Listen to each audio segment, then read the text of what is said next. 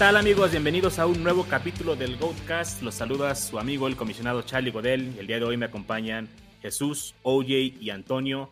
Y vamos a platicar hoy de los rankings de impacto de los wide receivers. Vamos a ver el top 24 en un solo programa.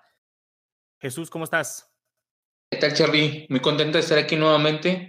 Solo para OJ y para Antonio. Como lo dices, ya listos para ahora analizar la posición de wide receivers en esta fórmula de impacto. Profesor Oye, ¿cómo andas? Hola Charlie, Jaso, Toño, un saludo y un placer hoy compartir este muy breve análisis de, de Wide Receivers 2020. Antonio, ¿qué tal? ¿Qué tal Charlie? Un saludo a Oye y a, y a Jaso y a toda la banda que nos está escuchando y a darle con, con el ranking. Bien amigos, pues ahora sí vamos a adentrarnos en el top 24 del ranking de impacto. Vamos a irnos en agrupaciones de cuatro jugadores. Vamos a empezar con del 24 al 21. Está Chris Godwin, Terry McLaurin, Juju Smith Schuster y Corey Davis. ¿Hay alguno de estos que sobresalga para ustedes? Pues en cuanto a valor, me parece que Juju se deprecia un poco. Ya lo habíamos visto el año posterior a la salida de Antonio Brown de Steelers.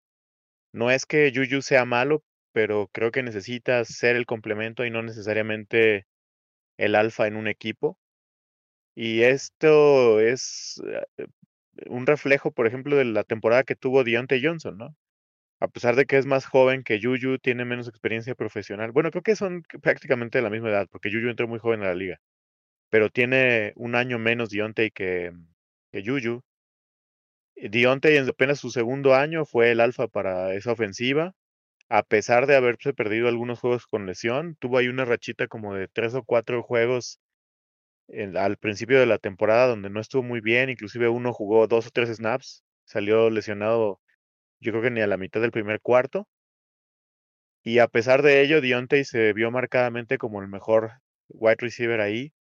Ahorita Juju es un agente libre sin restricciones o unrestricted free agent.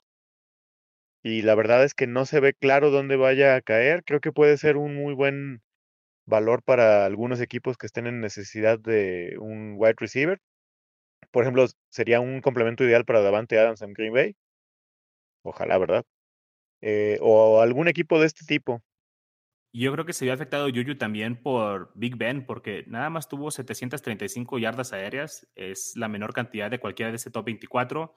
Como bien mencionas, es un wide receiver joven y creo que todavía puede corregir el paso, pero pues sí se ha caído bastante en su valor, sobre todo en Dynasty.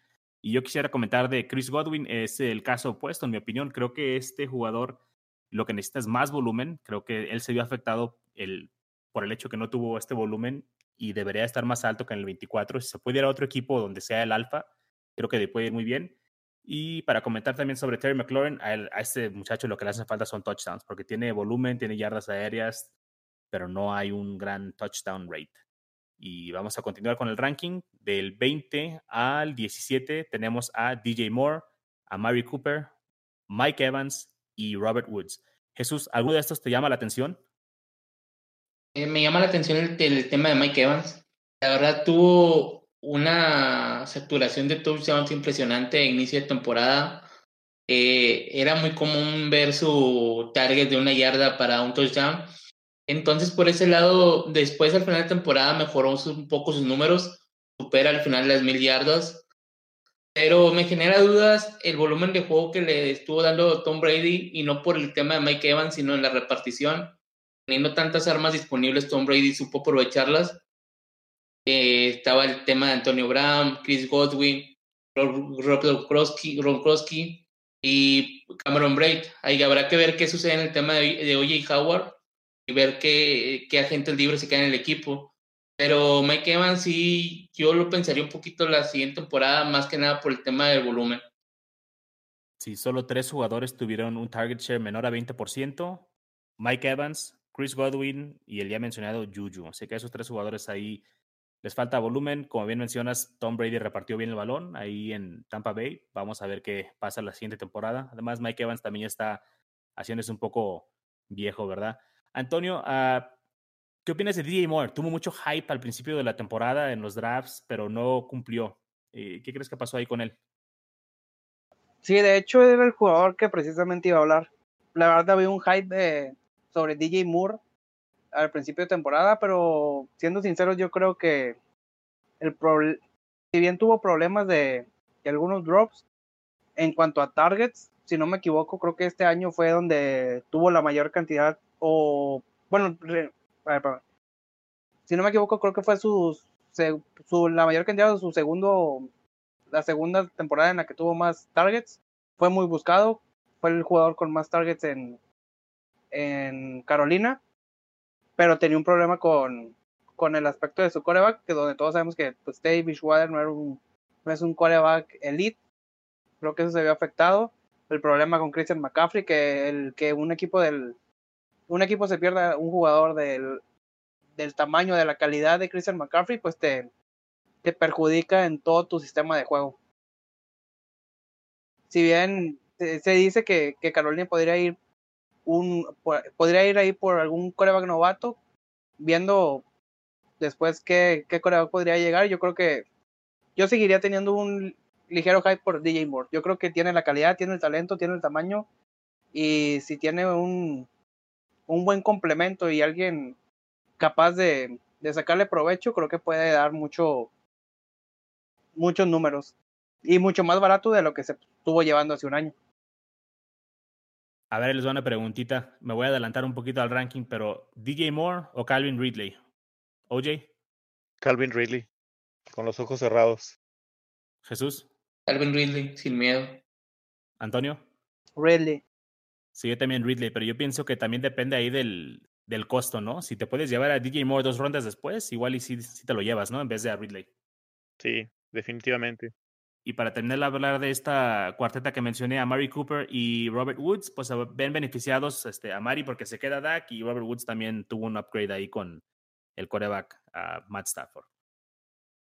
Amigos, entonces del 16 al 13 tenemos a, gran sorpresa, Jamison Crowder, Brandon Ayuk, Julio Jones y Justin Jefferson. Oye, ¿cuál te sorprende más de estos cuatro? Fíjate, Charlie, que este es el bloque de cuatro wide receivers que tiene el mayor diferencial entre su posición final de puntos fantasy total contra el rango de impacto. En el caso de, de Crowder y de Ayuk, tienen, saltan prácticamente 17 eh, y 14 lugares. Julio Jones es 30, está 30 lugares por encima de su posición final de puntos fantasy. Y Justin Jefferson es el único de los cuatro que cae de su posición final en puntos fantasy del 13 al 8, de, perdón, del 8 al 13 en impacto. Me llama mucho la atención el valor que fue Brandon Ayuk, así como Jamison Crowder, ¿no? Dos jugadores completamente diferentes, pero que eh, Brandon Ayuk, con todo el talento que tiene, encontró, me parece, el lugar perfecto para jugar, que es San Francisco, de la mano de, Mike Shanahan y probablemente un eh, más sano o quizá otro coreback, ya ahí dependerá el trabajo que haga la, la gerencia de San Francisco en el off-season, con Divo Samuel, con siempre este tándem de running backs que pone San Francisco muy competitivos, con George Kittle la verdad es que Brandon Ayuk es uno de los mejores valores que vienen para este año 2021 y en Dynasty está tremendamente joven. Yo apostaría fuerte por él. Sí haría un trade cambiando por ahí un par de rondas. Quizá no primeras las dos, pero sí lo vale Brandon Ayuk para mí. Wow, ok. Hoy vi un trade en una de mis ligas donde se fue Brandon Ayuk por el 1.06. Entonces tú le jalabas a esa. Tú, tú pagabas el 1.06 por Ayuk. Dependería de mi roster. Si necesito Tyrant, me quedaría el 1-6 con la esperanza de que me cayera Pitts. Pero si, si no necesito Tyrant, muy probablemente sí, sí me llevaría a Ayuk. Bueno, a mí también me sorprendió mucho ver aquí a, Julio Jones. Pues tuvo una temporada muy intermitente, llena de lesiones, pero cuando está en el campo sigue siendo uno de los jugadores que más impacto tiene. 2.7 ah, yardas por ruta corrida es uno de los top 3 en la liga. Entonces, cada que está en la cancha es un factor. El problema ahorita ya con Julio es cuándo está y cuándo no está, ¿no? Porque siempre ha tenido esa recurrente lesión en la pierna. Había mencionado en otro programa que para mí Julio pues es un sell, en, hay, que venderlo en Dynasty, pero en Redraft yo pienso que si cae lo suficiente sí me lo llevaría. esperando que pueda tener un año más sano y, y que pueda ahí retomar un poco de valor. Y de Justin Jefferson, pues que se puede decir, ¿no? Uno de los mejores wide receivers jóvenes de la liga, una joya para el Dynasty. Esperemos que lo tengan en sus equipos. Y pues también una gran temporada del, del señor Jefferson. Bien, entonces ahora vamos con jugadores del 12 al 9 en el ranking de impacto. En el número 12 tenemos a Deontay Johnson, número 11 AJ Brown, número 10 Keenan Allen y en el número 9 Allen Robinson. Hasso, ¿qué me dices de tu pollo, Deontay Johnson? Fíjate que a pesar de todas las críticas que tuvo Deontay durante la campaña por el tema de los drops, tuvo una excelente temporada, se, se convirtió en el wide receiver uno de los Steelers. Y con el, por, con el porcentaje de lanzamiento que estaba teniendo Big Ben, tuvo demasiado volumen. Hubo partidos que llegó a tocar casi los 15 targets. Eh, tuvo varios touchdowns. Yo creo que esta temporada que viene será ese tema. Si no me recuerdo, anotó entre 7 y 8 veces, pero puede tener un mayor porcentaje de touchdown por el porcentaje de volumen que tiene. La verdad, Dionte, creo que esta temporada va a estar en un costo muy alto a comparación del año anterior, pero si me lo pones en ronda 6, 5, como mi wide receiver 2, yo creo que sí me lo llevo sin problema. Excelente. ¿No te asusta Claypool? Fíjate que me asusta y no porque no creo que Yuyu regrese. Entonces yo creo que esos 90 targets o casi 100 targets que tenía Yuyu se los repartirán ahí un poco y puede mantenerse el volumen para las dos, para los dos, mejor dicho. Y, de hecho, Claypool y Deontay no se contrarrestan porque no juegan per se la misma posición. Vaya, para que nos entiendan los amigos, Deontay es un, un, wide receiver más de rutas intermedias. De hecho, su, su, su, gran volumen es más o menos lo de Jameson Crowder, pero con un nivel de talento un poco más alto y en una ofensiva mejor, obviamente. Y Claypool es ese wide receiver dominante que puede ir por, el, por las famosas contested catches, ¿no? Que lo puedes poner allá en el perímetro afuera a luchar solo, puede ganar por velocidad, puede ganar por aire, por la calidad de las rutas con las que compite, muy físico creo que se necesitan, de hecho. Es, es beneficioso para ellos dos estar al mismo tiempo en el campo. Eh, antes de continuar, a mí me gustaría agregar de AJ Brown. Es un enorme valor en su segundo año, consolidado como un monstruo dentro de los wide receivers, a pesar de que se perdió otros juegos por lesión. Y los reportes ahorita ya en el off-season es que jugó gran parte de la temporada lesionado y con todavía otro atenuante en contra que es una de las ofensivas Mm, que menos intentos de pase tuvo en toda la temporada. Se logró mantener en el 11, en el rango impacto, y a pesar de haber perdido tantos juegos, o haber jugado eh, disminuido físicamente, terminó en el 16 en puntos fantasy totales. Él es el, el, el claro alfa de ese equipo, con un dominio pleno de, debido al gran talento que tiene. Y apenas entrando a su tercer año, pintan grandes cosas para él, es momento de adquirirlo todavía relativamente barato. Hablando de buen precio, yo quiero mencionar a uno que está también en este top, en este pedazo de la lista, es el señor Keenan Allen. La verdad, Keenan Allen, los números que tuvo con Justin Herbert son impresionantes hasta antes de su lesión. Es uno de los wide receivers que estoy tratando de comprar mucho en mis ligas, porque creo que esta temporada que viene todavía nos pueden sorprender aún más. Bien, chavos, seguimos con el ranking. Vamos con los jugadores del 8 al 6. En el número 8 tenemos a Will Fuller, número 7 Adam Thielen y número 6 DK Metcalf. Antonio, uh, ¿cómo ves a Will Fuller aquí? Es una de las más grandes sorpresas de toda la temporada, ¿no? Pero creo que la gran sorpresa fue que se haya mantenido sano tanto tiempo durante la temporada. Que creo que Will Fuller siempre ha sido un talento en rutas largas de lo mejor de la liga, pero siempre tenía este problema de lesiones. Esta temporada no las tuvo, pero pues terminó con ahí con una suspensión por doping. Pero pues si, no lo, si, lo analizamos, fue una selección de primera ronda. Eh, cuando estaba sano siempre fue la, el arma preferida de Deshaun Watson junto con Hopkins, pero Fuller es mucho más vertical, mucho más punzante. Es un es un receptor que, que si nos ponemos a ver, a lo mejor solo tiene 3, 4 targets durante el, el partido, pero una o dos recepciones las tiene de por arriba de las 40 yardas. La verdad a mí siempre me ha gustado este jugador, pero veremos cómo regresa de la suspensión, si por ahí los chochos fueron la, la ocasionante de que se mantuviera sano.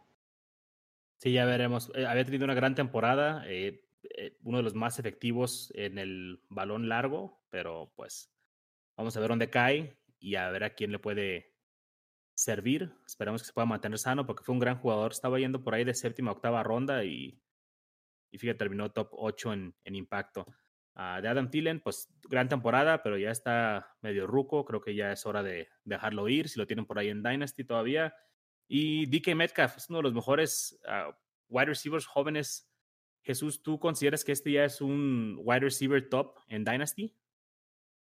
Sí, no me queda duda de que DK ya se ganó un nombre dentro de la NFL y creo que tiene aún demasiado que mejorar.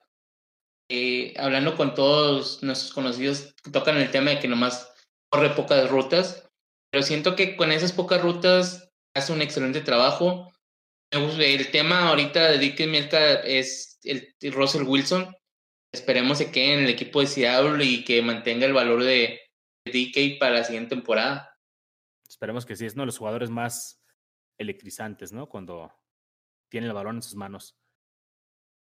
Bien, chicos, vamos con el top 5. Vamos con el número 5, DeAndre Hopkins. Oye, ¿te gustó la temporada de Hopkins y cómo lo ves a futuro? Sí, sin duda, Nuke siempre es un jugador que vale la pena ver, ¿no? O sea, no hay que perderse sus juegos. Inclusive yo disfruto mucho ver sus highlights. En general, él cumplió. De, es de esos picks que regresó su valor y era lo que se esperaba, ¿no? Ya lo habíamos platicado en el principio de la temporada, no, bueno, de la temporada del, del podcast los primeros picks, los de tus primeras rondas, uno y dos, que es donde se fue Nuke, es para no perder tu liga y él te ayudó a mantener ese piso seguro todo el tiempo. Está emparejado con un gran coreback, muy joven, en un esquema ofensivo que es muy amigable para los wide receivers. Y creo que hay muy poco realmente que agregar a Hopkins. Es un gran wide receiver, siempre lo ha demostrado, a pesar de que sus primeros años en profesional nunca tuvo un coreback ni siquiera de promedio, ¿no? De, promedio para abajo. Y los últimos años, primero con Watson, ahora con Murray, se ha mantenido. Él fue de estos eh, excepciones estadísticas que wide receivers que cambiaban de equipo iban a ver caída su producción, obviamente dentro de NFL y consecuentemente dentro de Fantasy. La verdad, él no lo resintió y vale muy bien la pena echarse un trade, aunque si, si tú eres su dueño, pues obviamente vas a pedir bastante por él. Sí, fíjate que lo único que le falta a Hopkins es encontrar la zona de anotación más seguido. Solamente tuvo 5.2% de touchdown rate y pues es algo bajo, ¿no? Pero imagínate si pudiera tener 10%, 12%, que es más cerca del promedio para un wide receiver de su calibre, pues, sería un mucho mejor valor aún. Muy bien, amigos, ahora vamos con el wide receiver impacto número 4, Calvin Ridley. Jesús, ¿qué te pareció Ridley y cómo lo ves a futuro? Es un excelente jugador, Charlie. La verdad, de, Calvin no hay mucho que decir. Eh, desde la temporada 2019 venía demostrando su valor. En la 2020 explotó. Aprovechó muy bien la baja de, Julio Jones y se, puso ese papel de ser el buen receiver uno del equipo. Y sin duda cumplió. A pesar de que Matt Ryan tuvo muchos juegos muy malos, Alvin tuvo un, volumen demasiado grande. Tuvo touchdown, que era lo que le faltó en la temporada 2019. Lo mejoró bastante. Y como valor a futuro, crítica personal, opinión personal, yo lo veo como un receiver top 5. Creo que ahora ya es, la, ya es tiempo del tiempo de Calvin Ridley y adiós Julio Jones. Eh, y creo que puede tener un 2021 muy interesante y habrá que esperar cómo se maneja la posición de coreback en el equipo de Atlanta, pero me gusta demasiado, demasía este jugador.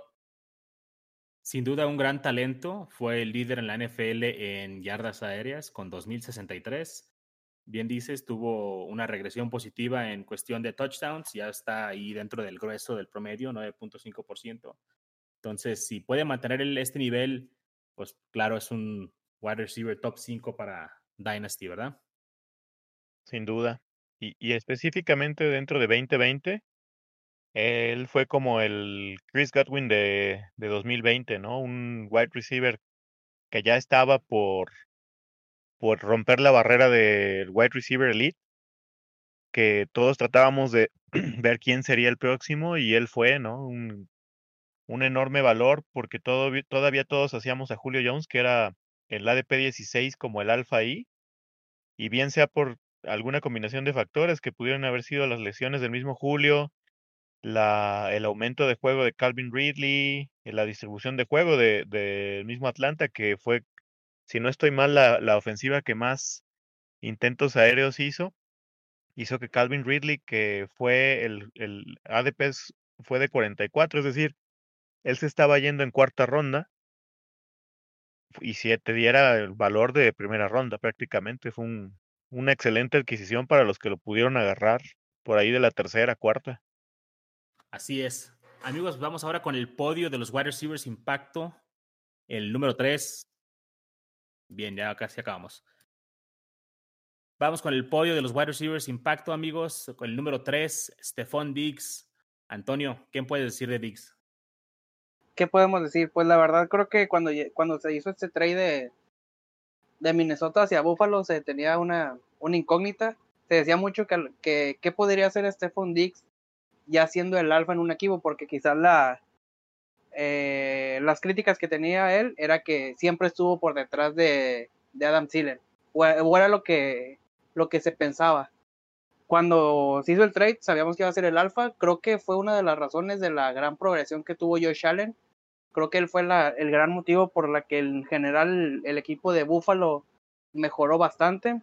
Fue el receptor líder en targets, fue el, el el jugador con más targets en toda la NFL. Una gran diferencia fue su... Dentro de esos targets, la gran diferencia también fue que ya era buscado en zona roja. Era algo que no tenía en Minnesota y en Buffalo sí, sí lo fue. Si nos ponemos a pensar, pues en números en Minnesota su último año tuvo solo una, una recepción en zona roja, o bueno, un target en zona roja, y ya en, en el equipo de Buffalo ya estaba dentro del promedio con la, error de las 16 targets en el equipo. Entonces creo que es, rindió, rindió todo lo que se pagó por él. Y creo que ya podemos hablar de Stephon Diggs como un receptor Sir 1 para, para cuestiones de fantasy. Creo que ya es un, un receptor que está dentro de la elite. Y creo que te, te podría asegurar todos esos puntos por los cuales pagarías por él. Claro, y algo que se debe resaltar también es que la mejora de Josh Allen le ayudó muchísimo, ¿no? Porque se pensaba que era un quarterback muy ineficiente, o sea, que no tenía el, mejor de las. ¿Cómo se dice, güey? Puntería. ¿Cuál es una mejor palabra para puntería? Muy impreciso, muchas gracias. Un quarterback muy impreciso, pero cuando estaba lanzando la Diggs, esta temporada tuvo el 84% Stephon Diggs de targets atrapables. Entonces, eso fue un, muy buen rank. Creo que eso le ayudó mucho a, a y pues sí tuvo una gran temporada. Vamos ahora con el jugador impacto número 2, Tyreek Hill. Este me lo voy a echar yo, amigos. Uh, Tyreek Hill, una gran temporada. Creo que por fin le pudo dar eh, la vuelta a la página, ¿no? Con ese tema de que siempre hemos dicho que es inconsistente, que te daba un juego de 30 puntos y luego te daba uno de cero. Esta es la temporada más consistente que le he visto y quizá no sea su mejor en cuestión o, en su fantasy finish, pero definitivamente en impacto yo creo que no ha quedado en número uno en ninguna temporada. Eh, definitivamente si lo tomaron en segunda ronda estuvo genial. Creo que el valor estuvo ahí. Está en una gran ofensiva. Eh, tiene 17% de touchdown rate. Y vaya, cualquier jugador que pueda estirar el campo como Tyreek Hill y que lo emparejes con un brazo como Mahomes, siempre va a ser un peligro y siempre va a estar eh, muy alto en las tablas de impacto, siempre y cuando pueda lograr tener esa consistencia, ¿no? Que es lo que nos importa en estas tablas. No nada más es generar esos partidos con el boom, sino constantemente tener esos partidos. Y realmente no hay mucho más que decir. Es una bestia este señor, uno de los mejores wide receivers de la liga. Y eh, para mí, yo pienso que en Dynasty top 3, sin duda alguna. Y bueno, vamos ahora con el jugador impacto número uno. OJ, te cedo a ti el, el, derecho, el placer, el honor. Por favor, dinos quién es. Favor que me haces, Charlie, pues es nada más y nada menos que el señor Devante Adams. Saludos por ahí a Lalo que le atinó a la, a la dinámica que hicimos en Twitter. Sí, él fue posición número uno en impacto y posición número uno en puntos fantasy total, a pesar de que se perdió tres juegos por lesión.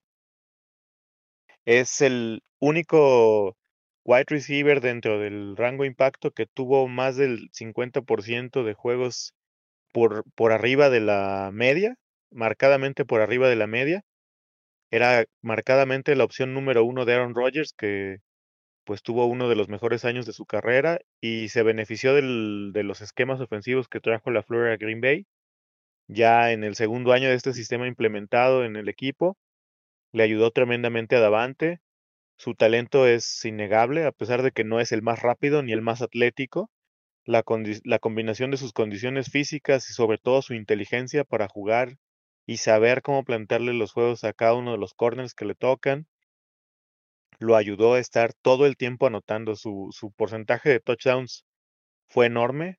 Creo que fueron 17 touchdowns esta temporada, empató el récord de la franquicia. Y es sin duda el, el pues yo diría top 3. No, no me atrevería a decir que es el número uno libra por libra específicamente, porque yo creo que DeAndre Hopkins y quizá eh, Stephon Diggs le pueden pelear el puesto la próxima temporada. Van a depender de muchas cosas los tres. Pero si se mantiene este ritmo, Davante vale perfectamente un pick de primera ronda. Pues tú lo vas a decir, oye, pero yo sí, para mí Davante Adams es el wide receiver uno, tanto en redraft como en Dynasty. Creo que está lo suficientemente joven aún y mientras tenga Rogers va a producir. Y la verdad, Adams está, estuvo en un gran nivel esta temporada. Hay mucho que agregar. Yo, yo nomás ahí me, me salta el punto de los touchdowns. Fueron demasiados, fueron casi 20 touchdowns. No quiero decir que no lo vuelva a repetir, pero es muy complicado. Pero siendo la única opción que tiene Aaron Rodgers, entonces ahí se va a mantener, pero sí con ese pequeño asterisco de que pueden bajar un poco sus, sus touchdowns, pero aún puede aumentar demasiado sus yardas porque perdió varios juegos y tiene muy pocas yardas para el porcentaje de touchdown que, está manejando. Sí, fíjate, yo creo que Davante Adams es el prototípico wide receiver alfa. Cuando decimos un wide receiver alfa, e, este es 34% target share, 87% de, bueno, este ya es más en función de Aaron Rodgers, pero 87% de pases atrapables y lo que hace con ellos. Es muy efectivo.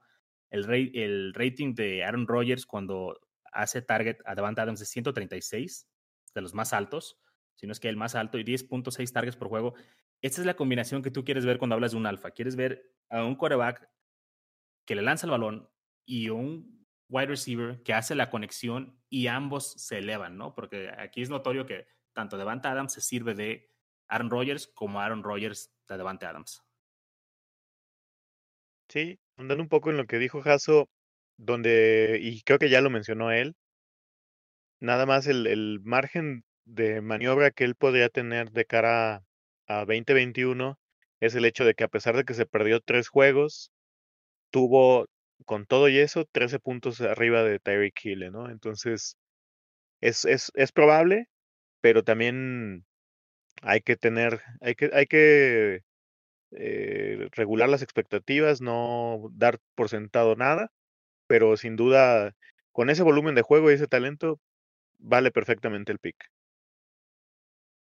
Y bueno, nada más comentar uh, también que pues como bien sabemos, el pool de jugadores de wide receivers es mucho más amplio. Hubo muchos wide receivers que se quedaron fuera del top 24 que aún siguen siendo serviciales, más allá de lo que vendría siendo quizá un running back. Se quedaron fuera jugadores como Curtis Samuel, Cooper Cup, Robbie Anderson, Tyler Lockett, Brandon Cooks, y todos estos jugadores tuvieron temporadas serviciales, pero no pudieron estar en el top 24. Ah, más adelante, cuando estemos ya analizando de cara a la temporada lo que va a ser los ADPs, pues vamos a, tocar específicamente a los jugadores, porque hubo jugadores que eh, también se perdieron por lesión mucha parte de la temporada, como Michael Thomas, eh, DJ Chark o del Beckham, y creo que vale la pena también mencionarlos porque puede que estos jugadores se encuentren la siguiente temporada en el top 24. Eh, antes de despedirnos, yo quisiera hacerles una pregunta, pues sobre todo a Antonio. eh, hablábamos acerca de los wide receivers que cambiaron de equipo este año 2020. Específicamente tenemos dos de ellos dentro del top 24, que son Dix y Hopkins. Y ellos vinieron a ser la excepción a la regla. ¿Tú confiarías en que alguno de los, de los peces gordos que van a entrar ahorita al free agency de los wide receivers, dígase Robinson, eh, Golladay, Godwin mismo, ¿crees que ellos van a ir a seguir esa tendencia o debemos ser mesurados? La verdad creo que todo depende, bueno, como todos sabemos, todo depende del equipo en donde terminen. Pero hablando en específico de jugadores como Kenny G o, o Godwin, creo que por talento propio podrían rendir lo suficiente como para ser rentables. Creo que Kenny G es un jugador que hay que comprar. Creo que es el momento adecuado para comprar. Jugador muy barato porque se creó, un, ese año se creó un tipo de fama por sus lesiones y habló de que no quería jugar. Cuando lo hizo, no completaba los juegos. O sea, creo que se, se creó algo que en realidad no existe. Creo que Kenny, Kenny G es uno de los, de los mejores receptores en la liga. Es un receptor uno en. O va a ser un receptor uno en cualquier equipo en el que termine. Ya sea Detroit con una etiqueta de franquicia o en equipos como Indianapolis, como eh, Chicago eh, o algún otro que, que esté necesitado de receptor que paguen lo que se merece que le den a Kenny G, creo que va a ser súper rentable. De Godwin, creo que también depende un poco más. Creo que es, una, un, es un jugador muy diferente. Es alguien más de yardas after catch. Y también dependería mucho de su ofensiva. Pero de entre ellos dos, yo me iría por Kenny G, porque es mucho más barato. Y sigo creyendo que tiene mejores condiciones que, que Godwin. Todos a comprar a Kenny G, de volada. Muy bien, Manda, pues eso es todo por el capítulo de hoy. Muchas gracias por escucharnos. Recuerden, favor, suscribirse al podcast y síganos en redes. Estamos en Twitter y en Facebook como GoatSquadFF. Si tienen alguna duda, comentarios, mándalos al correo goatsquadff.gmail.com. A nombre de todo el Goat Squad, muchas gracias por escuchar. Hasta la próxima. Gracias, amigos. Gracias, saludos a todos. Hasta la próxima. Hasta luego. Hasta la próxima.